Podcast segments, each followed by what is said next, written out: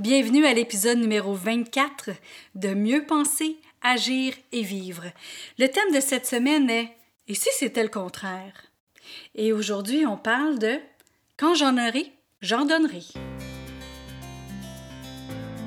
Parce que nous sommes la même personne, peu importe la situation, le podcast Mieux penser, agir et vivre se veut un outil pour avoir une meilleure qualité de vie, autant personnelle que professionnelle. Puisque nos pensées créent notre réalité et nous dictent comment agir, nos agissements donnent le rythme à notre vie et en définissent sa qualité. C'est pourquoi sur ce podcast, il y aura un nouveau sujet par semaine où vous trouverez des conseils, des capsules, des tranches de vie et des entrevues qui vous aideront à mieux penser, à mieux agir et à mieux vivre. Ici Louise A. Mercier et bienvenue sur mon podcast. Merci d'être toujours présent à ce super podcast avec cette semaine. Et si c'était le contraire? Donc, cette semaine, on a parlé de plusieurs choses que les gens pensent qu'on a besoin de faire ou de penser euh, pour réussir ou pour accomplir plus.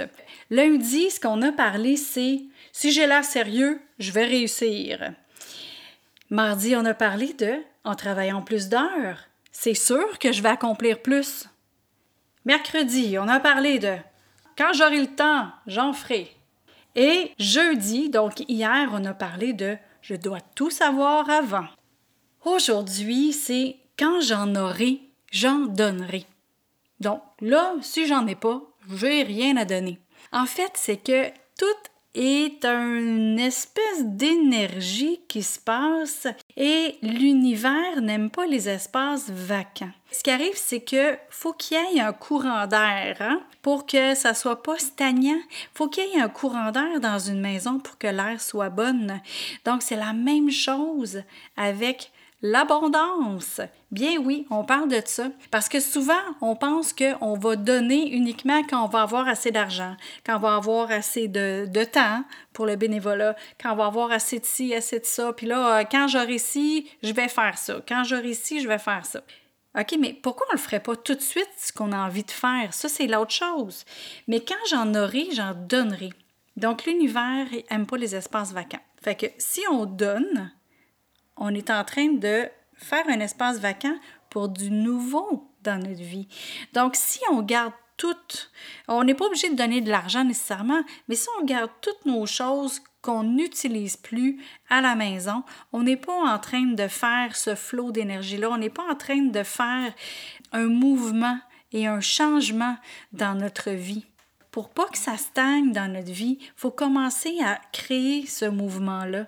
Et quand on, fait le ménage, exemple, de nos vêtements, bien, regardez ce que ça fait longtemps que vous n'avez pas porté, puis allez le donner. faut pas le donner avec regret. Oh, j'aurais pas dû le donner, puis oh mon Dieu. Donnez ce que vous êtes sûr que vous reporterez plus. Comme ça, vous allez vraiment donner avec fierté. Vous allez donner avec une, un réel envie de donner. Et vous allez aussi donner quelque chose qui va être utile à d'autres personnes quelque chose que quelqu'un d'autre va pouvoir utiliser. Parce que si vous avez quelque chose qui est encore en super bon état, mais qui n'est pas utilisé, ça sert à rien. Fait que pourquoi pas en faire profiter quelqu'un d'autre?